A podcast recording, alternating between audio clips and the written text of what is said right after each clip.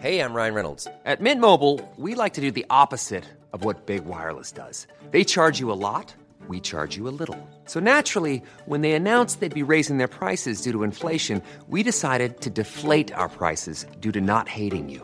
That's right. We're cutting the price of Mint Unlimited from $30 a month to just $15 a month. Give it a try at mintmobile.com slash switch. $45 upfront for three months plus taxes and fees. Promo rate for new customers for limited time. Unlimited more than 40 gigabytes per month. Slows. Full terms at mintmobile.com.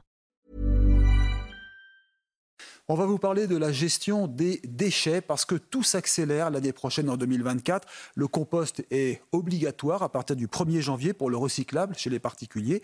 Et puis pour les produits industriels, là, on va encore accélérer le recyclage. Je suis avec Nicolas Cruot, président de Néolith.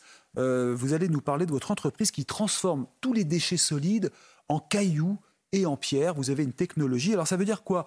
Ça ne sera plus enterré, ça ne sera plus incinéré C'est ça le grand changement? Exactement. Aujourd'hui, la majorité des déchets non recyclables, donc une fois qu'on a extrait, extrait, tous les plastiques ou les, les bois recyclables, euh, doivent être enfouis dans des décharges ou euh, valorisés énergétiquement donc dans des incinérateurs qui consomment énormément d'énergie. Et qui émettent beaucoup de CO2, parce que finalement, quand on brûle des plastiques, euh, on brûle du pétrole euh, qui a été raffiné Bien sûr. autrement. Et donc, nous, on a inventé un procédé qu'on a appelé la fossilisation accélérée, qui consiste à transformer tous ces déchets non recyclables en des, des granulats, donc des formes de pierre, qui sont ensuite réutilisables dans la construction, au même titre que des granulats de carrière, donc pour faire des routes et du béton. Vous allez vous recréer de la pierre? D'ailleurs, euh, c'est presque un métier, hein, le tailleur de pierre. On peut dire que vous êtes tailleur, nouveau tailleur de pierre. Euh, exactement. En fait, ce qui est, ce qui est assez rigolo, c'est que c'est mon père qui est lui tailleur de pierre, qui a eu cette idée euh, et qui me l'a, qui me l'a proposé il y a maintenant 4 ans. Donc un tailleur de pierre en Anjou, ça taille le tuffeau, c'est la pierre des châteaux de la Loire. Et il s'est dit que ce tuffeau, c'était en fait les déchets des dinosaures, euh, genre le poisson du Crétacé qui est mort et qui s'est sédimenté puis fossilisé, Fossilisé. pour devenir un calcaire.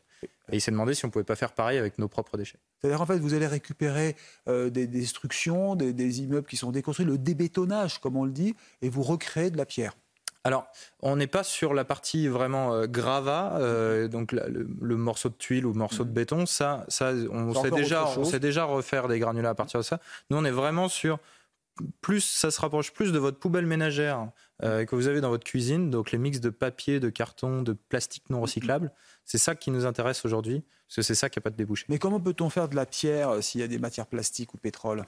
Alors, le procédé de fossilisation, c'est un procédé euh, qu'on a totalement inventé, qui est à froid, qui consiste en trois étapes assez simples. On va microniser le déchet, donc le broyer très fin, euh, en faire une sorte de farine. Ensuite, cette farine, on va la faire réagir avec des liants minéraux, des sortes de ciments de notre formulation. À ce- à cette réaction chimique, elle va minéraliser la matière déchet. Et ensuite, cette pâte qu'on obtient, on va pouvoir la presser très fort et obtenir des cailloux. Alors, pour le particulier, cela change quoi? Il y gagne quoi? Bah, le particulier, euh, c'est surtout via la collectivité qu'il y gagne, parce que la collectivité aujourd'hui, elle paye l'enfouissement, elle paye l'incinération.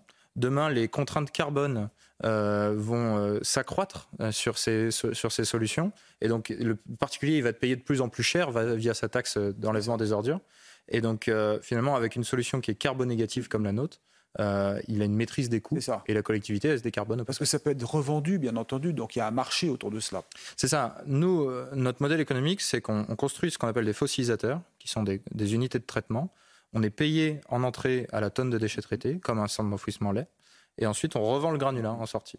Et, euh, et l'avantage d'être carbonégatif, donc de séquestrer du carbone plus que ce qu'on en émet, euh, c'est justement d'être dans la- dans l'air du temps vis-à-vis des contraintes environnementales qui vont s'accélérer. Et ça se vend combien un sac de pierre? Euh, des granulats, ça coûte pas très cher, hein, c'est peut-être euh, 10, 20 euros la tonne. Euh, le- notre principale source de revenus aujourd'hui, c'est plutôt le traitement du déchet, qui lui rapporte entre 120 et 200 euros la tonne. Et ce qu'on voit donc à l'écran, donc euh, tous ces déchets qui sont accumulés, euh, ça doit quand même représenter une sacrée énergie pour les transformer. Ça vient d'où cette énergie? Elle n'est pas encore renouvelable. Alors, nous, on est branché sur le réseau électrique. On n'a pas de chaleur. Donc, finalement, en termes de consommation primaire d'énergie, ça reste assez faible. L'électricité, c'est très décarboné. Euh, donc, euh, c'est pas ça qui pèse Malgré lourd. les dans- coûts de l'électricité récents qui ont explosé Alors, les coûts de l'électricité, il faut s'en méfier euh, dans un process euh, euh, comme le nôtre. Aujourd'hui, on n'est pas non plus sur des parts qui sont si significatifs que ça. Et, et on cherche à s'autonomiser justement avec l'installation de panneaux solaires sur nos usines. Mais ces pierres serviront après à construire des maisons, par exemple? Exactement. Aujourd'hui, on est, on est certifié pour aller dans les bétons, on va dire, Mm. les moins contraints, donc les bétons non structurels, les bétons de voirie, euh, Mm. les bordures de trottoir, la, la préfabrication. Euh, et on est en train de se faire certifier pour aller chercher des bétons structurels dans des murs porteurs. Donc, si je comprends bien, il n'y a plus de traces de dinosaures dans un petit caillou comme ça, mais on peut retrouver des morceaux d'électronique ou. euh, C'est ça, c'est les nouveaux, c'est les nouveaux fossiles finalement. C'est les archéologues de, dans 10 Mm. 000 ans euh, se diront. Alors, question sur l'environnement en général. Est-ce qu'on n'en fait pas trop? On a vu que l'Europe récemment s'est pas tellement mise d'accord. On n'est pas sûr sur la fin de- des énergies carbonées. 2050, point d'interrogation. Qu'est-ce que vous en pensez? Est-ce qu'on Bah, n'est pas en train de tâtonner? Bah, moi, je considère que le- si l'Europe ne fait pas son travail de, de réussir à unifier les- finalement les, les contraintes, euh, la France a quand même tout intérêt à le faire. Parce qu'il y a deux écoles. Soit on voit euh, les contraintes sur l'industrie française comme un- une perte de compétitivité. Mhm. À court terme, c'est peut-être vrai. Soit on le voit comme un investissement pour faire de l'industrie française un fleuron exportable. Parce que si la France fait sa transition écologique en première, Mhm. c'est elle qui pourra venir expliquer aux autres pays comment faire et viendra avec ses industries pour Oui, le mais faire. alors certains euh, industriels disent on nous met à genoux. Est-ce qu'on aura les moyens d'aller jusqu'au bout? La France n'est pas si mauvaise dans le domaine de, de la décarbonation aujourd'hui. Bah oui, mais si demain vous avez des technologies décarbonées dont vous avez besoin pour euh, respecter vos contraintes à 2050 et que vous êtes obligé de les acheter aux Chinois, Mhm. Ouais, aux Américains.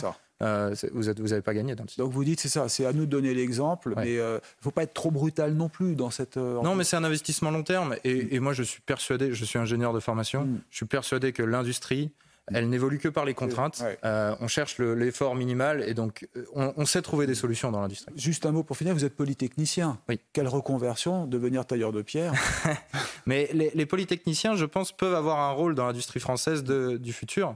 Euh, normalement, on est câblé pour Mm. euh, construire la nouvelle industrie et je pense qu'on devrait plus miser euh, sur ce, sur ce type Ouais. de profil. Restez avec nous sur CNews. Merci d'être venu chez nous.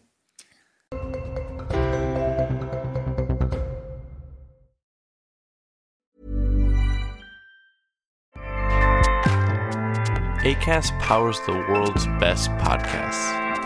Here's a show that we recommend. Hi, I'm Jesse Cruikshank. Jesse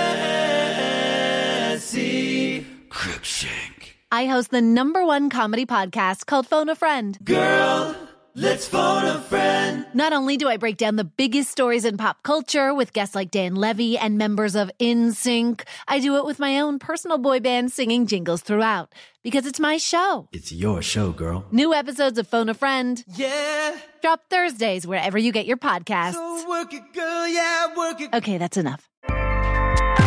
ACAST helps creators launch, grow, and monetize their podcasts everywhere.